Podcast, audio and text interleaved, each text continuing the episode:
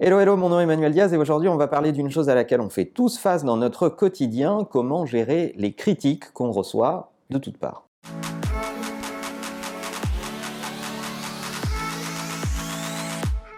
On parlait dans un épisode précédent de la confiance en soi, eh bien le corollaire de la confiance en soi, c'est la gestion des critiques. Et évidemment, dès qu'on fait quelque chose, il y aura toujours de la critique, on le sait. Mais une question qui m'est souvent posée par les jeunes entrepreneurs, c'est comment faire face à cette critique? D'autant qu'elle n'est souvent pas vécue de la même façon par les gens. Pour certains, c'est motivant. Euh, pour des raisons différentes. C'est une façon de se surpasser, de prouver à quelqu'un d'autre qu'il a tort ou qu'on avait raison, etc., etc. Donc pas toujours des bonnes raisons, mais en tout cas c'est motivant. Et pour d'autres, c'est particulièrement impactant, c'est plutôt négatif, ça leur met le moral dans les chaussettes. Donc on n'est pas tous égaux par rapport à la critique. Eh bien parce qu'il faut toujours positiver et continuer à avancer, je me souviens des quatre conseils qu'un de mes coachs m'avait donnés pour faire face à la critique et j'avais envie de les partager. Et je pense qu'ils peuvent être utiles à pas mal d'entre nous. Le premier conseil que m'avait donné mon coach, c'est que la critique est inévitable. Vous ne pouvez rien faire face à ça. Euh, si vous faites l'unanimité, c'est qu'a priori vous essayez pas assez fort, ou en tout cas vous n'êtes pas assez innovant. Donc, lorsque vous prenez une initiative, dites-vous qu'il y aura toujours un pourcentage de gens qui ne seront pas d'accord avec vous et qui vont vous le faire savoir. C'est peut-être même très intéressant euh, de regarder euh, pourquoi il y a des gens qui ne sont pas d'accord avec ça et ce qu'ils en disent. Mais en tout cas, si on s'arrête sur ce premier point, il faut savoir que dès qu'on va faire quelque chose, il y aura de la critique et à partir de ce moment-là, on peut déjà le vivre peut-être un peu mieux. Le deuxième élément, c'est tenir compte de l'émetteur. D'où vient cette critique?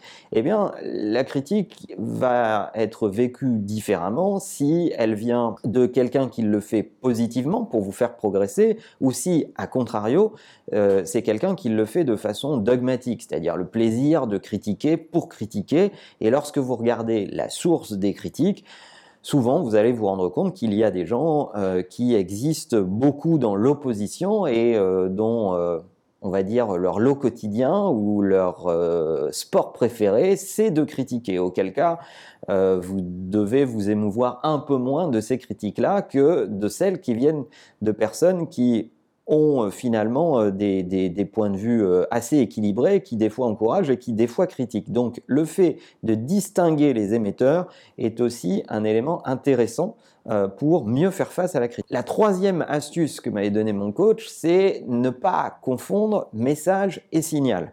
La critique, elle est souvent emballée dans, euh, dans un message qui peut être plus ou moins virulent, plus ou moins euh, euh, de bon goût, etc., etc. En tout cas, des choses qui peuvent nous heurter. Mais il faut finalement la détricoter et distinguer le signal du message. Le signal, c'est une vraie info. Au milieu de cet emballage qui peut vous déranger, il y a peut-être une vraie donnée de progression, un vrai axe de progression, et il faut aller le chercher dans cette critique.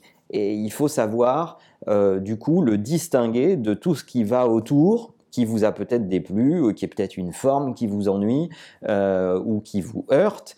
Euh, mais en tout cas, en distinguant les deux éléments, on commence à transformer la critique en un axe de progrès. Et puis, quatrième élément, dites-vous que euh, la critique en dit également long sur ceux qui l'émettent. Donc ça vous permet également de relativiser cette critique. Certains vont vous juger non pas pour ce que vous avez fait, mais pour ce que vous représentez à leurs yeux. Et il faut savoir aussi distinguer cela. Certains sont enfermés dans des rôles, vont être dans des rôles d'opposition, et il va être assez logique de vous critiquer pour ce que vous représentez à leurs yeux, et pas vraiment pour les faits, pour ce que vous avez vraiment fait, produit, livré, ou, euh, ou, les éléments factuels qui vont euh, leur faire prendre la parole. Et cette distinction vous permet aussi de mieux relativiser les choses. Alors je ne sais pas si vous-même vous avez d'autres astuces pour faire face à la critique, mais je trouvais intéressant de partager avec vous ces quatre points qui pour moi m'ont été très utiles et continuent à m'être très utiles chaque jour. Euh, et je remercierai jamais assez mon coach de l'époque pour m'avoir euh, permis de progresser sur ces sujets. Euh, si vous avez des astuces, n'hésitez pas à les partager avec la communauté dans les commentaires. Et en attendant, n'oubliez pas que la meilleure façon de marcher, c'est de vous abonner. À bientôt.